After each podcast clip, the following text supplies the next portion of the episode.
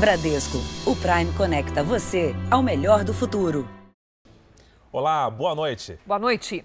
A polícia apreendeu quase 4 mil garrafas de cerveja falsificada em São Paulo.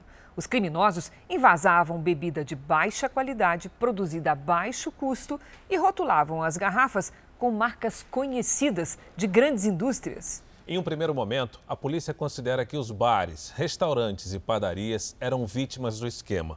Isso para não falar dos consumidores que acabavam expostos, sem ter a menor ideia disso, a uma bebida sem qualquer controle sanitário. Os policiais lotaram um caminhão com as cervejas falsificadas. Era nos fundos da adega de bebidas que a fraude acontecia. Segundo a investigação, o dono do depósito comprava uma cerveja de baixo valor e trocava o rótulo por marcas de cervejarias okay. de primeira linha. Depois, o produto era vendido a bares e padarias da Zona Sul de São Paulo. Primeiro, o dono da adega lavava a garrafa para retirar o rótulo. Depois, com este equipamento, ele fazia a troca da tampa. Tudo acontecia neste espaço, muito sujo, sem qualquer ventilação, com as paredes úmidas e completamente mofadas. Um processo que oferecia um risco enorme de contaminação do produto. A polícia apreendeu 3.600 garrafas. Parte já estava adulterada, pronta para distribuição. O suspeito foi preso em flagrante. Estes comerciantes incautos também eram ludibriados. Eles acreditavam que os produtos eram é, originais. Veja agora outros destaques do dia. A mineradora Vale vai pagar 37 bilhões de reais por danos causados em Brumadinho. Presidentes do Senado e da Câmara querem reforma tributária votada em oito meses. Ministro Eduardo Pazuello depõe inquérito sobre colapso na saúde do Amazonas. Matéria-prima para a vacina da Fiocruz chega sábado ao Rio. Na série especial, a história da mulher que perdeu todo o dinheiro que tinha e precisou recomeçar.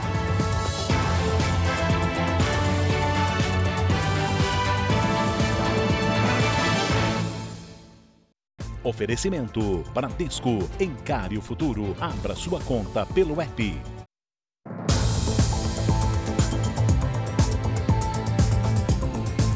No Rio de Janeiro, cinco adolescentes procuraram a polícia para denunciar um professor de balé. As meninas disseram ter sofrido abuso pelo homem. O Ministério Público pediu a prisão do professor e denunciou o caso à Justiça. De uma hora para outra, calçar as sapatilhas e dançar viraram um pesadelo. Bem difícil, porque eu não imaginava. Uma coisa muito boa ficar lá para a gente se divertir só de pensar que quando chegar você tem que passar por isso, desanimava. Hoje ela tem 15 anos. As aulas de balé eram a melhor parte da rotina, mas quem ensinava os passos se tornou um criminoso. A adolescente era assediada pelo professor. Eu estava conversando normal, aí ele foi chegando nesse assunto, dizendo que no último festival tinha reparado, não sei, tinha uma coisa diferente e pediu para que eu mostrasse. E aí eu fiquei, Mostrar? Como assim? Não, não vou mostrar. Foram quase nove meses de angústia até que a filha revelou tudo para a mãe. Eu fiquei sem chão, porque veio chegar minha filha aos prantos falar que, que uma pessoa que a gente confiava, né? Que a gente achava que confiava, ficar insistindo pra ela que ela mostrasse os seios dela. Pra mim, isso aí não é uma coisa normal. Não existe mal entendido nenhum chegar com uma menina de 13 anos e pra mostrar os seios. Paulo Sérgio Seabra Júnior tem 30 anos. Era professor na academia desde 2013. Era considerado um amigo. Fotos e vídeos das aulas eram compartilhadas em redes sociais. Depois das denúncias, ele foi intimado duas vezes e nunca apareceu. Não compareceu, e por isso que o Ministério Público decidiu não esperar mais a boa vontade dele de comparecer à delegacia e ofereceu imediatamente a denúncia. E esse fato de ser intimado e não comparecer demonstra um indício de fuga. Nos depoimentos à polícia, as alunas contaram que Paulo Sérgio esperava o fim das aulas para agir. Com a academia vazia, ele mandava uma mensagem para o celular chamando uma adolescente para conversar e usava a hierarquia e a confiança que elas tinham nele para iniciar o assédio. Começou a me mostrar pornografia. Olha isso aqui, um dia eu posso fazer isso com você. Pelo menos outras quatro alunas procuraram a polícia para denunciar os atos de Paulo Sérgio. Uma delas afirma que foi ameaçada e abusada pelo professor. Se você contar alguma coisa que eu faço com você para seus pais, eu vou matar eles. Aí eu falava, não faz isso não. Aí ele pegava e falava para mim, você tem que fazer. A escola não quis comentar a denúncia. Pela pressão dos pais, o professor foi afastado. Paulo Sérgio já tem passagem pela polícia pelo crime de estupro. O inquérito está sob sigilo. O Ministério Público registrou na Justiça a denúncia de abuso sexual. A promotoria pediu a prisão preventiva do professor. Esses predadores sexuais, eles usam esse canal de confiança com as crianças para facilitar o abuso. A gente só queria dançar. É um sonho de uma menina. Quando vai ver um monstro desse, faz isso com gente. Mães e filhas querem que o professor seja punido. E a dança é a saída para superar o trauma. Achava que eu estava desistindo do balé, que eu não gostava mais de dançar. Mas na verdade era por causa dele. Continua sendo ótimo e tem que continuar a minha vida até o final. Nós não conseguimos localizar a defesa de Paulo Sérgio Seabra Júnior. Depois do anúncio de suspeita de alteração da gasolina de aviação para aeronaves de pequeno porte, pilotos de todo o país estão parados. Em alguns lugares, a previsão para, para que a situação volte ao normal passa de 10 dias. Nos hangares do aeroporto Santa Genoveva, em Goiânia, nenhuma das aeronaves de pequeno porte levantou voo. A imagem reflete a realidade de quem depende da gasolina de aviação no país. O prejuízo é enorme. Tem gente que está pedindo socorro lá no meio do Pará, no meio, no meio do Amazonas, no sul do Piauí, no norte do Mato Grosso. O problema começou com o anúncio da BR Distribuidora de suspender a comercialização da gasolina de aviação depois de constatar problemas em alguns lotes do combustível. Nós estamos sem saber realmente o que está acontecendo e não imaginamos o que possa estar ocorrendo a nível técnico. Nós estamos perdidos, né?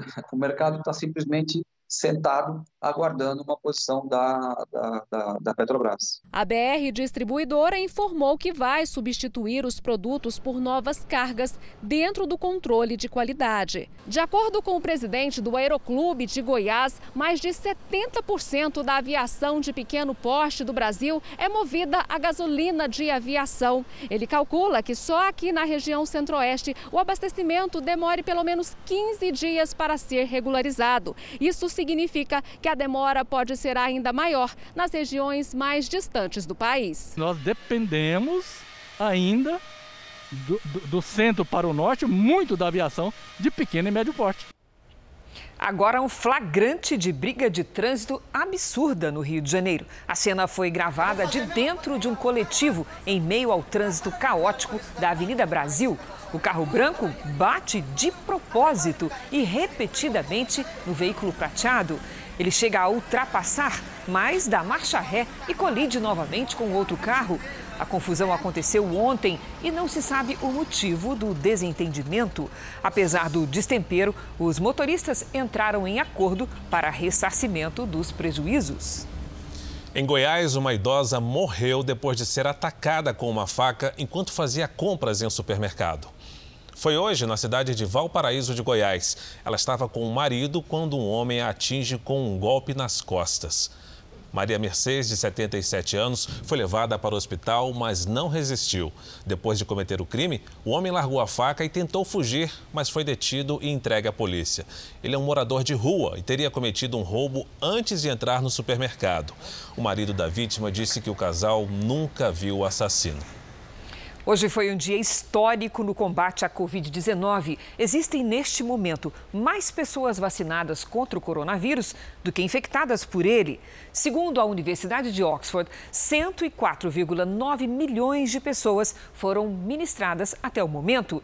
Já a agência de notícias Reuters estima que 104 milhões e 100 mil pessoas é o número de pessoas que se infectaram. Vamos agora aos números de hoje da pandemia no Brasil. Segundo o Ministério da Saúde, o país tem mais de 9 milhões 396 mil casos da Covid-19. Já são quase 229 mil mortos. Foram 1.232 registros de mortes nas últimas 24 horas. Também entre ontem e hoje, 54 mil pessoas se recuperaram. No total, já são mais de 8 milhões 291 mil recuperados e 875 mil seguem em acompanhamento.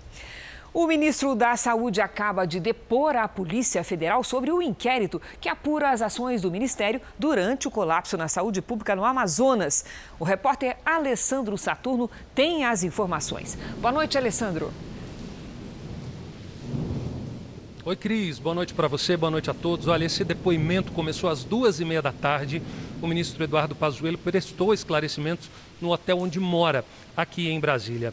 Os delegados questionaram o ministro sobre a data exata que o Ministério da Saúde foi notificado sobre a falta de oxigênio nos hospitais lá de Manaus. Esse é um depoimento sigiloso e, a contar de hoje, a Polícia Federal tem o prazo aí de 60 dias para concluir a investigação.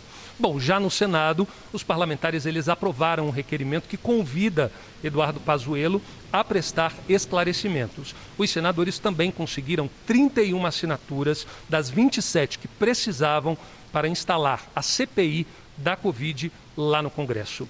Cris Fara. Obrigada, Alessandro. O primeiro lote liberado pela China com matéria-prima para fazer a vacina de Oxford chegará ao Brasil no sábado. A Fundação Oswaldo Cruz, responsável pela vacina no Brasil, está preparada para envasar 15 milhões de doses por mês, mas ainda faltava esse insumo mais de 37 bilhões de reais. Esse é o montante que a mineradora Vale vai pagar de indenização em um acordo fechado com o governo do estado de Minas Gerais para reparar os danos causados pela tragédia em Brumadinho. Dois anos depois de uma batalha jurídica, abraços para selar a paz. O maior acordo em desembolso do Brasil e um dos maiores da América Latina. Representantes do Judiciário, do Executivo Mineiro e da mineradora concordaram com a indenização no valor de 37 bilhões e 680 milhões de reais pelo crime da Vale. Em janeiro de 2019, o rompimento da barragem de Córrego do Feijão matou 272 pessoas em Brumadinho, 11 ainda estão desaparecidas. O dinheiro será usado em obras de melhorias em hospitais, escolas, delegacias e na construção do Rodoanel em Belo Horizonte. Essas obras que são menores deverão ter um início imediato. Aquelas maiores, como o Rodoanel, que vão depender de licença ambiental, que vão depender de projetos maiores, com certeza vão demorar mais algum tempo. O acordo contempla a reparação pelos danos socioeconômicos, estruturais e ambientais e não inclui os processos penais e individuais que correm na justiça, além de outros danos que ainda podem surgir. Boa parte da indenização será para os moradores da região diretamente atingidos pelo desastre. Ele já, já vem sendo feita, é porque é o abono emergencial, que a partir de agora passa a chamar-se transferência de renda.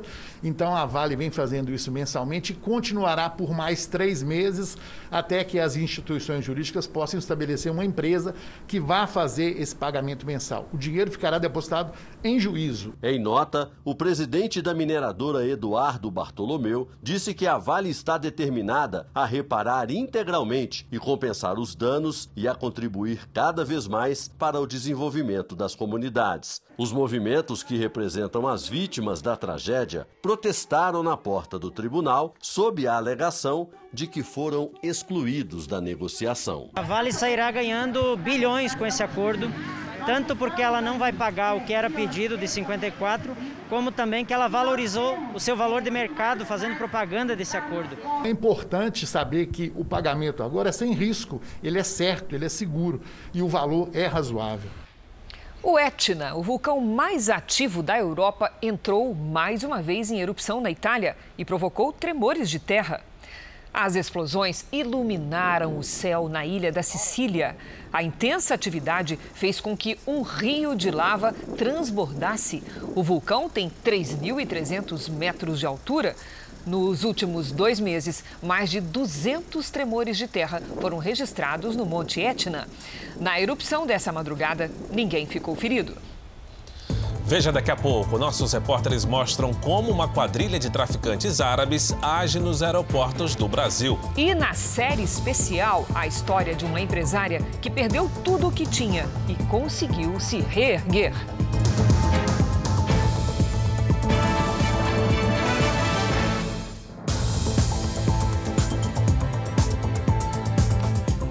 Mesmo com a crise econômica provocada pela pandemia, as micro e pequenas empresas criaram mais de 293 mil vagas no ano passado.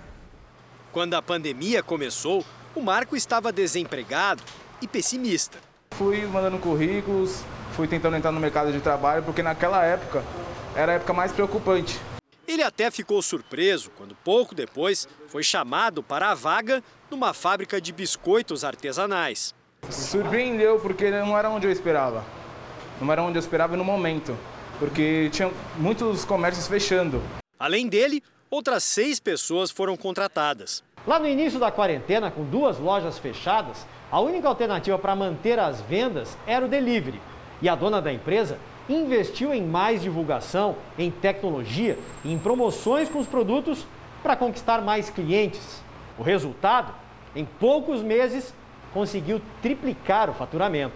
A gente gerou um caixa possível para fazer mais contratações e inaugurar mais uma loja. Então a gente inaugurou uma loja no final de 2020, no meio desse alvoroço todo. Só nessa loja, mais quantas pessoas foram contratadas? Só nessa loja, mais sete pessoas.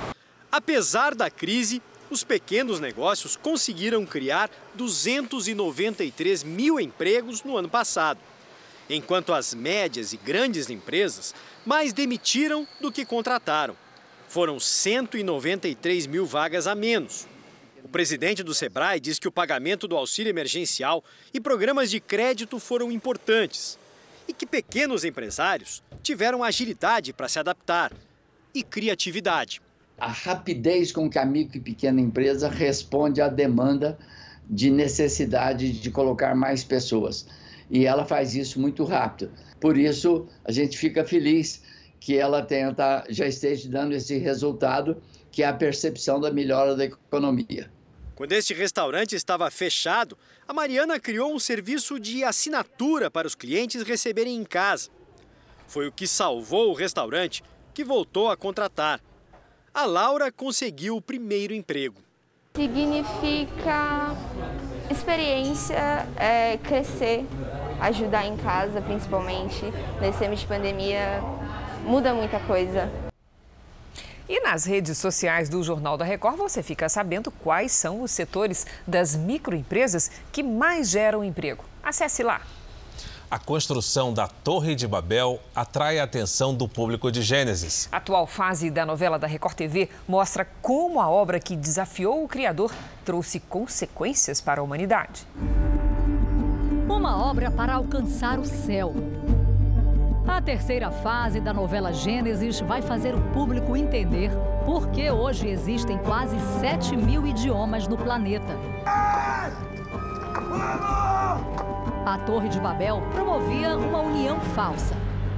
Ao contrário do que pregava, foi construída para dominar o mundo. Escutem! Eu quero construir uma torre. Tão alta quanto a maior das montanhas. Essa ganância de querer chegar ao topo do céu para assim se autopromover decepcionou mais uma vez o Criador, que confundiu as línguas entre os povos. Uma torre.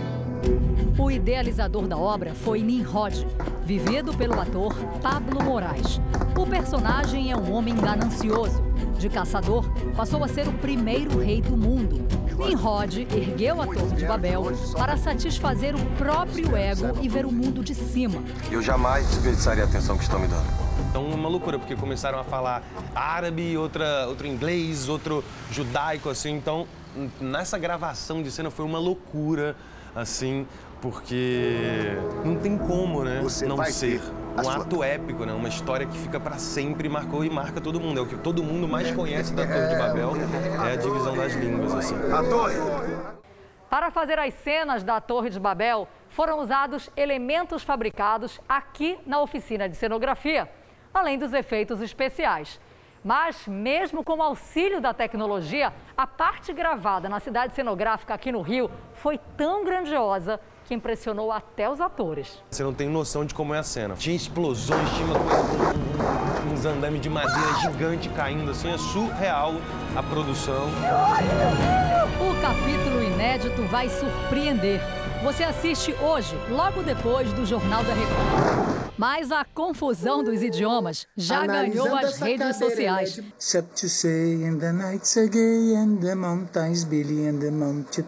No desafio de Babel, fãs e atores da novela Gênesis entraram na brincadeira de cantar embolando as línguas. Gênesis mostra a criação do mundo como nunca se viu antes e vem conquistando o público. O mundo todo está vendo. Então, os Estados Unidos, Canadá, Europa, Portugal, Argentina, Uruguai, eu recebo mensagens do mundo inteiro. Fiquei surpreso.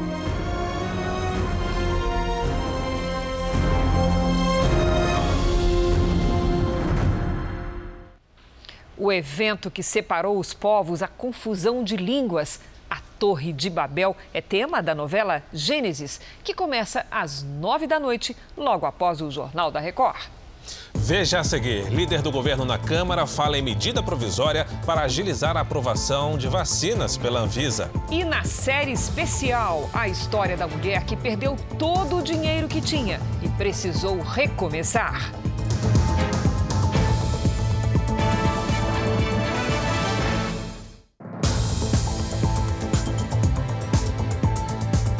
Três libaneses e dois palestinos foram presos em São Paulo, suspeitos de integrar uma quadrilha árabe que trafica cocaína, principalmente para o Líbano. A Polícia Federal também bloqueou 132 milhões de reais do grupo. Vídeos mostram como eles tentavam embarcar com as drogas nos aeroportos brasileiros. A reportagem exclusiva é do Núcleo de Jornalismo Investigativo da Record TV. Aeroporto Internacional de São Paulo. Por aqui que a maioria dos traficantes tenta enganar a fiscalização e embarcar com drogas para o exterior. Quem se arrisca são as chamadas mulas do tráfico. Este homem carrega um carrinho com duas malas e vai tentar embarcar para o Líbano. Ele passa pelo check-in, mas não faz ideia que está sendo monitorado pela Polícia Federal. Pouco depois, é abordado por um agente à paisana e levado para prestar depoimento. O suspeito disse que estava no Brasil havia uma semana e procurava emprego. Para ganhar dinheiro, aceitou o pedido de um libanês para levar duas malas para Beirute e que não sabia o que tinha dentro delas. Nas bagagens, a polícia encontrou 10 quilos de cocaína. Desde 2017, a quadrilha de traficantes árabes foi flagrada diversas vezes pela polícia. Os encontros aconteceram em bares e numa casa no centro de São Paulo, sempre preparando a droga para ser levada pelas mulas. A polícia do Paraná também estava de olho neles. No aeroporto internacional de Curitiba, este rapaz que carrega uma mala vermelha é acompanhado por um homem de camisa preta. Ele é suspeito de ser o olheiro do grupo. A dupla chega a tirar uma dúvida com um funcionário da empresa aérea. Na hora de despachar a bagagem, o comparsa observa de longe a mula do tráfico. Depois, os dois são vistos juntos novamente. A mula até consegue sair de Curitiba com a droga, mas é presa numa escala em São Paulo. O olheiro também foi identificado e capturado dias depois.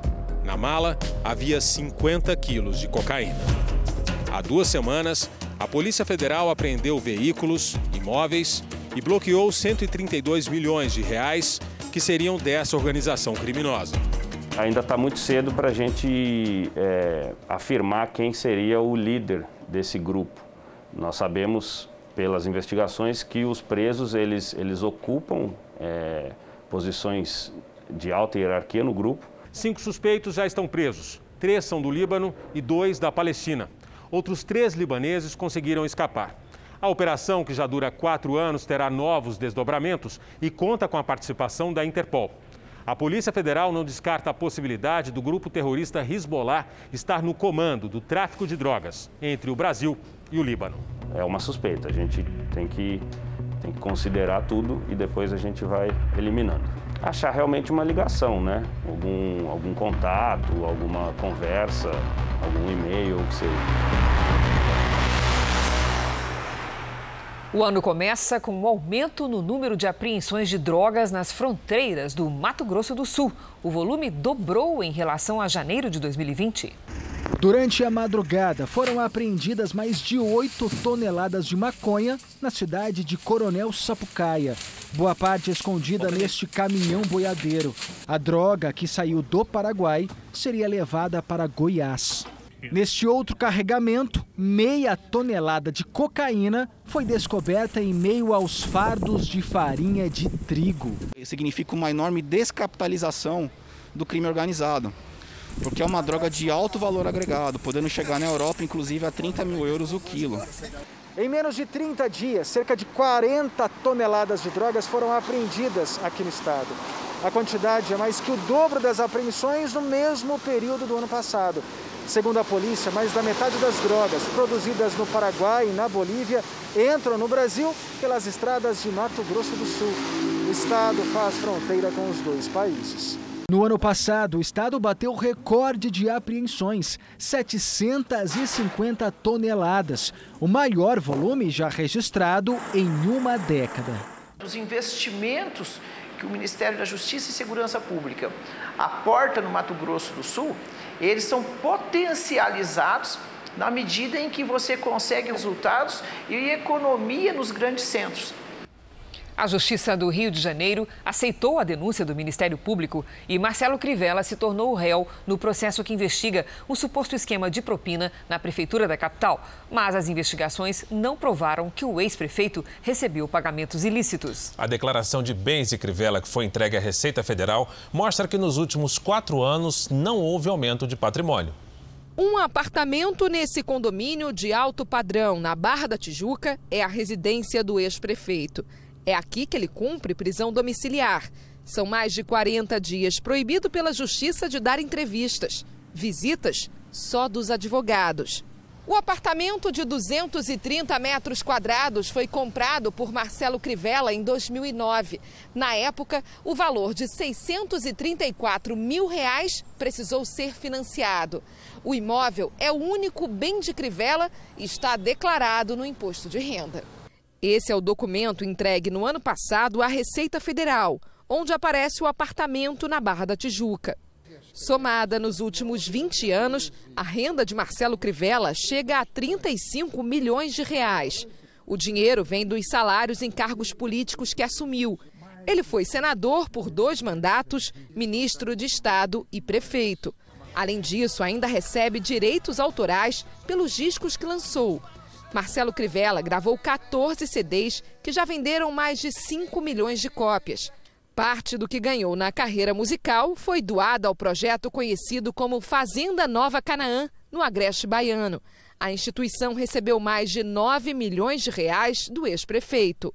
Então, uma pessoa que teve uma renda ao longo desses 20 anos passados, teve uma renda relativamente alta, até em razão dos direitos autorais, dos quais ele é titular, mas que doa a imensa maioria disso para obra de caridade. Uma pessoa que recebe uma renda tão expressiva como essa, que está comprovado já nos autos, 35 milhões ao longo de 20 anos, ela fica só com o apartamento onde mora. Acusado pelo Ministério Público de chefiar um QG da propina durante os quatro anos que esteve à frente da Prefeitura do Rio, Marcelo Crivella já apresentou às autoridades relatórios e documentos com as movimentações financeiras que comprovam as doações dos direitos autorais e ainda o salário que recebeu como prefeito. Ele leva uma vida modesta, não tem nada a ver com esse personagem que foi pintado pelas investigações.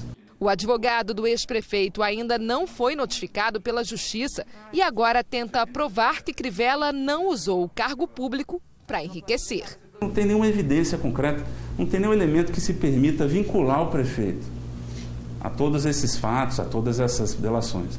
Então, não há outro caminho a não ser a rejeição dessa denúncia. O Ministério Público de Pernambuco investiga um médico que teria tomado duas doses da vacina contra o coronavírus. Para tentar enganar os funcionários da saúde, ele foi a duas cidades diferentes. O caso foi descoberto pela Secretaria de Saúde de Lagoa do Ouro. O município tem aproximadamente 12 mil habitantes e recebeu 136 doses da Coronavac para a imunização dos grupos prioritários. De acordo com a prefeitura, um médico que ainda não teve a identidade revelada tomou a primeira dose da vacina no dia 26 de janeiro. Depois da vacinação, os dados pessoais desse médico foram inseridos em um sistema informatizado e daí para frente veio a surpresa. A prefeitura precisou informar para o governo do estado que o nome desse médico também constava em uma outra lista de vacinação de quatro dias antes, a de Caruaru, também no Agreste. Agora, o profissional de saúde vai ter que prestar esclarecimentos também à Polícia Civil e ao Conselho Regional de Medicina, explicar se ele realmente tomou as duas doses e, no caso afirmativo, por qual motivo. Especialistas lembram que a aplicação da primeira e da segunda dose da Coronavac deve respeitar um intervalo de 14 a 28 dias. Você não vai garantir que a pessoa vai ter uma, a imunização ideal. Então, teoricamente, ela ainda precisaria uma outra dose no tempo adequado. A situação pior aí é ter tirado a dose de uma pessoa nessa situação de crise que estamos vivendo, e tanta gente precisando dessa vacina sem ter para todo mundo. No interior de Santa Catarina, um padre foi repreendido por divulgar notícias falsas sobre as vacinas contra a Covid-19. O caso aconteceu em Pedras Grandes, no sul do estado. Durante uma missa transmitida pela internet, o padre Claudemir Serafim afirmou que a vacina não seria a salvação contra o coronavírus e que haveria problemas morais com o imunizante. Está comprovado que é feita com fetos abortados. O trecho do sermão em que o padre propaga a notícia falsa viralizou nas redes sociais. A Diocese de Tubarão, responsável pela paróquia, emitiu uma nota dizendo que a igreja incentiva a vacinação e desautorizou que qualquer pessoa passe orientações diferentes, mesmo que seja um padre. Após a polêmica, o religioso declarou que a fala dele sobre as vacinas foi equivocada. O líder do governo na Câmara, Ricardo Barros, afirmou que vai pressionar a Anvisa para agilizar a aprovação de vacinas contra a Covid-19. O deputado disse que ainda a agência não percebeu a emergência da pandemia e que precisa ser enquadrada. A crítica à Anvisa foi feita pelo líder do governo na Câmara. O deputado Ricardo Barros anunciou que será possível agilizar o processo de aprovação de vacinas com o uso de uma medida provisória que é preparada pelo governo. Um rito mais simples que respeite as, todos os países que estão signatários de organizações internacionais de boas práticas de fabricação farmacêutica, de modo que qualquer vacina aprovada nesses países possa ser aproveitada no Brasil. A medida provisória é mais uma forma de pressionar a agência, que ontem já havia permitido a aprovação de vacinas sem estudos clínicos no Brasil. Os dados dos testes no país de origem passam a ser aceitos para que ocorra a aprovação. Mesmo assim, a decisão foi considerada insuficiente por Ricardo Barros, que antes de falar numa medida provisória para agilizar o processo, foi duro contra a Anvisa em entrevista ao jornal O Estado de São Paulo, disse: Eu vou tomar providências, vou agir contra a falta de percepção da Anvisa sobre o momento de emergência que nós vivemos. O problema não está na saúde, está na Anvisa. Nós vamos enquadrar. Hoje são 11 vacinas em uso no mundo. Nenhum país usa todas elas e apenas duas estão permitidas no Brasil. A Coronavac, produzida em parceria com o Butantan, e a de Oxford, que será produzida pela Fundação Oswaldo Cruz. As críticas à Anvisa ficaram mais fortes por causa da intenção de se produzir no país a vacina russa Sputnik V. O governo pretende utilizar o imunizante, que será produzido pelo laboratório União Química, como forma de acelerar o Plano Nacional de Imunização. A Anvisa rebateu a acusação de que estaria dificultando o processo de aprovação de vacinas. Com a retirada da necessidade de estudos clínicos fase 3 no Brasil, nós mantivemos a necessidade dos estudos clínicos fase 3 no país de origem. Nós podemos aproveitar esses dados desde que esses dados sejam enviados de maneira transparente e completa para o Visa. O diretor-presidente da agência, Antônio Barra Torres, ainda rebateu o líder do governo na Câmara. Será que agora a Anvisa foi acometida de alguma loucura coletiva e resolveu prejudicar o país? Isso se sustenta, Thiago, perguntar a sustentação racional de uma frase dessas? Então, sinceramente, olha, eu acho que as respostas, dependentes do porquê e para que isso foi dito, deveriam ser esclarecidas por quem disse, mas acho que há pessoas que responder suas intenções diante do que foi colocado no vídeo de hoje. E notícia boa, a gente repete. Hoje foi um dia histórico no esforço mundial de combate à Covid-19. No mundo, existem, neste momento, mais pessoas vacinadas contra o coronavírus do que infectadas por ele. Segundo a Universidade de Oxford, 104,9 milhões de vacinas foram ministradas até o momento em todo o planeta. Já a agência de notícias Reuters estima que 104 milhões e 100 mil é o número de pessoas que se infectaram. Vamos ver como está o andamento da vacinação em todo o país. Mais de 3 milhões de pessoas já receberam a vacina contra o coronavírus no Brasil. Nesta quinta-feira, o país chegou à marca de 3 milhões e 62 mil vacinados. O maior número está em São Paulo. O estado começou a aplicar as doses em 17 de janeiro e até agora imunizou 659 mil pessoas, 1,42% da população. O Rio de Janeiro vem em seguida com 249 mil vacinados, 1,43% da população. Agora, se levarmos em consideração o percentual dos moradores do estado que receberam a vacina, Tocantins assume a última posição, com distribuição da vacina para apenas 0,75% da população. Também em termos proporcionais, o Distrito Federal aparece em primeiro lugar, com 3% da população vacinada. O presidente Jair Bolsonaro esteve no sul do país, onde falou sobre a nova fase do relacionamento do governo com o Congresso. O presidente chegou a Cascavel, no Paraná, às 10 da manhã. Bolsonaro participou da inauguração de um centro de treinamento de atletismo. Ao falar, anunciou para amanhã uma novidade na área do transporte e dos combustíveis. O presidente também pretende levar ao Congresso propostas que facilitam o porte de armas e a ação da polícia. Semana que vem vamos baixar mais três decretos sobre armas e CAC. Arma é um direito de vocês. Arma evita que um governante de plantão queira ser ditador. À tarde, Bolsonaro viajou para Florianópolis para participar de uma solenidade na Academia Nacional da Polícia Rodoviária Federal. No discurso durante a cerimônia aqui em Santa Catarina, o presidente voltou a falar sobre as eleições no Congresso. Bolsonaro comemorou o resultado e destacou a importância de uma parceria entre o governo e o parlamento. Sem citar nomes, Bolsonaro reclamou de obstáculos que os projetos do governo enfrentavam no Congresso. O parlamento deu sinais de que quer trabalhar, não quer ficar refém de uma só pessoa. E era uma só pessoa que criava alguns óbices para nós. Tenho certeza que, a partir do dia primeiro, em especial pelo placar, no qual eu torci por ele, fui simpático aos dois candidatos. E os números bem comprovaram que a maioria do parlamento quer também, cada vez mais, ter a liberdade para fazer o melhor para o nosso Brasil. Os presidentes da Câmara e do Senado acreditam poder aprovar a reforma tributária até o fim deste ano. Os dois também reforçaram a intenção de criar um programa de ajuda para os mais carentes.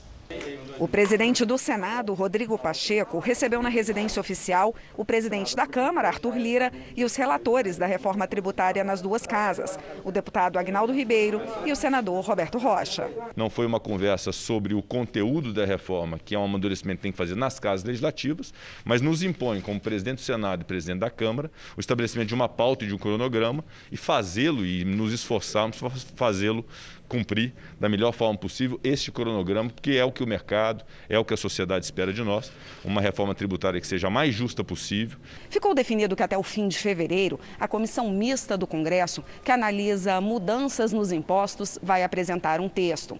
A previsão dos presidentes das duas casas é de que, no máximo até outubro, a reforma tributária já esteja aprovada no Senado e aqui na Câmara. Duas propostas diferentes estão no Congresso, uma em cada casa. A ideia da comissão mista é mesclar parte dos dois textos, ouvir a equipe econômica e diferentes setores da economia e só então fechar um relatório. O objetivo é unificar impostos federais, estaduais e municipais. O imposto maior que tem no Brasil é o ICMS, que é o imposto sobre consumo. Ele é um imposto muito regressivo. As pessoas é imposto indireto. As pessoas nem sabem que pagam. Tá? Ele está presente em tudo. Então, é, isso levou os estados brasileiros à falência. Então a gente cria, juntando tudo, cria o IVA. Essa é a principal tarefa, principal virtude do, da reforma tributária. Ainda não ficou definido se a reforma tributária começará a tramitar pela Câmara ou pelo Senado. Não vai haver briga por protagonismo entre Câmara e Senado com relação a essas reformas. Elas têm que andar constitucionalmente nas duas casas e pouco importará se começará em uma ou se findará em outra. A prioridade do Congresso é a instalação da comissão de orçamento, o que deve acontecer na terça-feira. Só a aprovação do orçamento de 2021 pode garantir uma nova ajuda à população mais carente. O retorno do auxílio emergencial é prioridade. O grande dilema é encontrar qual espaço no orçamento e qual a viabilidade do ponto de vista da responsabilidade fiscal para que isso possa ser retornado. E só com a votação do orçamento é que saberemos definir essa situação. Vamos agora com a opinião do jornalista Augusto Nunes. Boa noite, Augusto.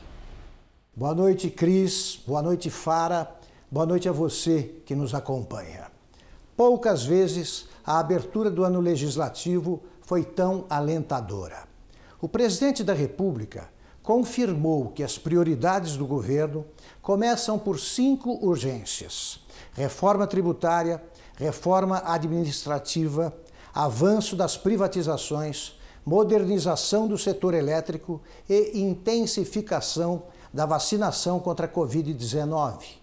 Ao seu lado, os presidentes do Senado e da Câmara endossaram a pauta proposta pelo chefe do executivo e sugeriram uma trégua nas batalhas políticas inúteis para apressar-se a vitória sobre as crises que afligem o país. Antes mesmo que começasse a discursar, Jair Bolsonaro ouviu parlamentares do PSOL berrarem os dois insultos que compõem o programa de governo da oposição radical: fascista e genocida. O Brasil é mesmo muito singular.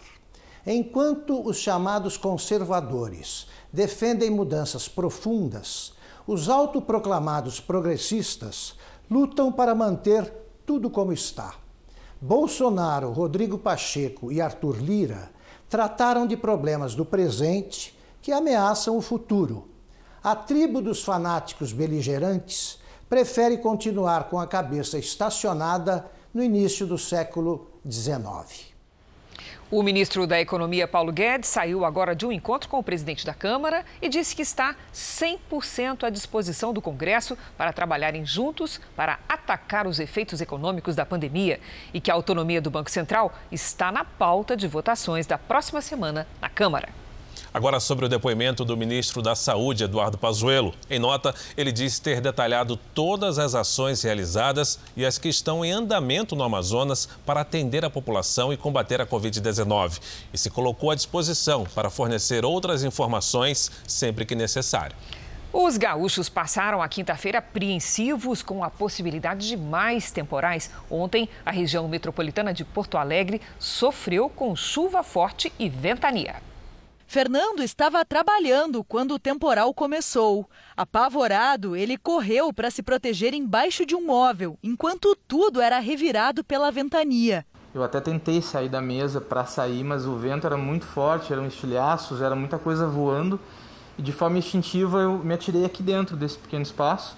Né? Quase nesse momento que eu levantei também estourou esse vidro atrás, então criou uma corrente de ar muito forte. A imobiliária, que fica no oitavo andar deste prédio de Gravataí, na Grande Porto Alegre, teve as janelas arrancadas pela força do vento.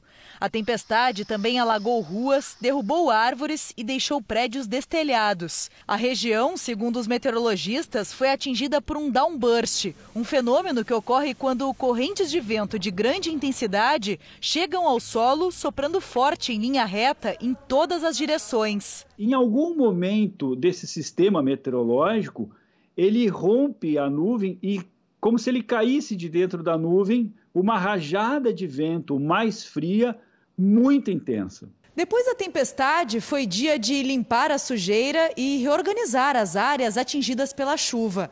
A população sequer começou a contabilizar os estragos e já teme novos prejuízos. É que um ciclone extratropical avança sobre o Rio Grande do Sul, trazendo risco de pancadas de chuva e ventos fortes. O Instituto Nacional de Meteorologia também emitiu alerta de forte ressaca em todo o litoral gaúcho, com ondas que podem alcançar até 4 metros de altura. Então vamos imediatamente com a previsão do tempo com Lidiane Sayuri. Boa noite, Lid. Oi, Cris. Boa noite para você, para quem nos acompanha. Olha, o pior já passou lá no sul, viu? A partir de agora é só um mar agitado mesmo. Hoje o ciclone extratropical formou uma frente fria. Nesta sexta-feira, a frente fria chega ao estado de São Paulo e ao encontrar a umidade que vem da Amazônia provoca temporais na maior parte do sudeste e no centro-oeste tempo fechado e com bastante chuva no sul de Minas Gerais, em São Paulo e em parte do Rio de Janeiro. Agora, em Mato Grosso, Goiás e oeste da Bahia, os temporais caem em pontos isolados. No sudeste, a tempestade vem com rajadas de vento e as ondas podem chegar a 4 metros entre o Rio Grande do Sul e Santa Catarina. Tempo firme apenas nas áreas claras inclusive lá na região sul. Mais cedo, a população de Santos, no litoral de São Paulo, se refrescou na praia e com um banho de mar. É bom registrar aqui que isso vai contra o que recomendam as autoridades sanitárias. Os termômetros registraram 36 graus com sensação de 45, é muito calor. A partir de amanhã, mesmo com sol, um friozinho fora de época se destaca. Mínima de 9 graus na Serra Catarinense e de 15 no sul de Mato Grosso do Sul. Em Porto Alegre, máxima de 24 graus. Em Campo Grande, faz até 29. O calorão diminui também aqui na capital paulista. Chove o dia todo, há risco de alagamentos e a máxima amanhã é de 27. Bem diferente do que a gente enfrenta aí nesses últimos dias. E o Rio de Janeiro não vai fazer 40 graus amanhã. Não. Obrigada, vai diminuindo. Vai. Até amanhã. A pandemia trouxe enormes dificuldades a patrões e empregados em todo o país. Muita gente quebrou. Uma delas é a mulher que vamos conhecer na terceira reportagem da nossa série especial.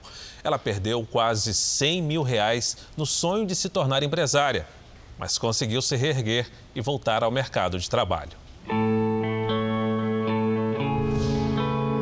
O simples ato de se levantar, se preparar para encarar o dia de sonhar. Que outra ação representa tão bem o significado de recomeçar? O recomeço faz parte do nosso dia a dia como um ciclo sem fim, mas até alguns anos atrás, essa palavra nem passava pela cabeça da Adriana.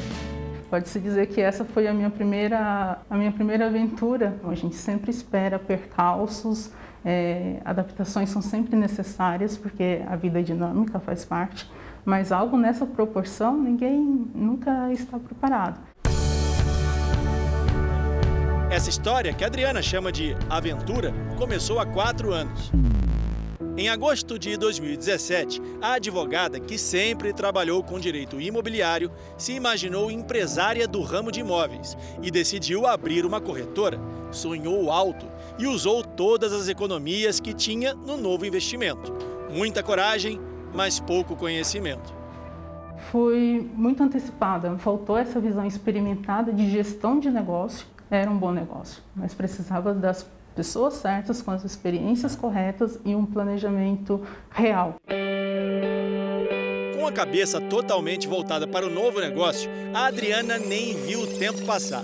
Os erros se repetiam e o dinheiro que ela havia investido simplesmente desapareceu. Assim. Nesse caminho, Adriana precisou continuar trabalhando como advogada para sustentar o sonho de ser empresária. Quando percebeu que o sucesso da empresa estava cada vez mais distante, largou a advocacia para dedicar mais tempo ao novo negócio. Mesmo assim, a promessa de retorno financeiro rápido se estendeu e deixou a caminhada ainda mais longa. A pandemia deixaria qualquer sonho longe demais, mas para Adriana serviu de empurrão para recomeçar. Entre abrir a empresa e decretar falência foram 21 meses. Adriana fechou a empresa em maio de 2019, com uma dívida de 76 mil reais. O sonho da empresa, que funcionava nesse imóvel, se foi. Com certeza, a gente passa um momento de insegurança. Né? É, tenho que recomeçar, a gente começa a ter uma clareza da vida e das possibilidades que é, que é única.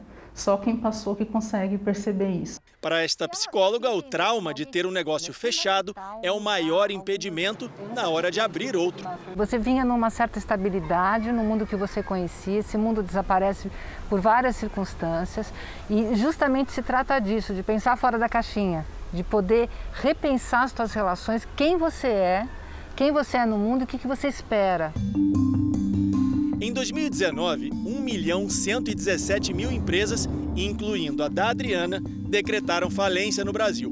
No ano seguinte, já durante a pandemia, nos oito primeiros meses de 2020, cerca de 2 milhões de empresas foram abertas. A Adriana é sócia de uma dessas empresas. Ela, que está agora com 34 anos, começou toda a caminhada do zero de novo, com os negócios focados na área dela, a advocacia. Tem uma nova sócia e dois funcionários. E com a nova realidade mundial, por causa da pandemia, o jeito foi fazer adaptações antes de recomeçar. Então, por um instante, a gente é, para, respira e pergunta: e agora, o que fazer?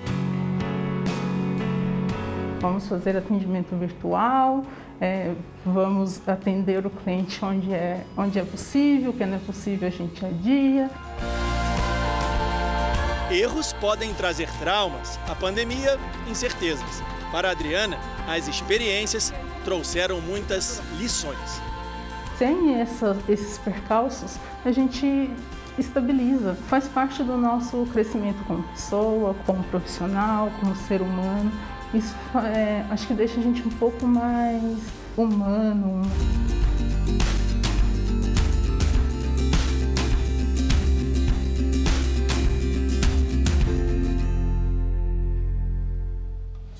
Jornal da Record termina aqui. A edição de hoje na íntegra e também a nossa versão em podcast estão no Play Plus e em todas as nossas plataformas digitais. E à meia-noite e meia tem mais Jornal da Record. Você fica agora com a novela Gênesis e o capítulo da Torre de Babel. A gente se vê amanhã. Até lá. Ótima noite para você e até amanhã.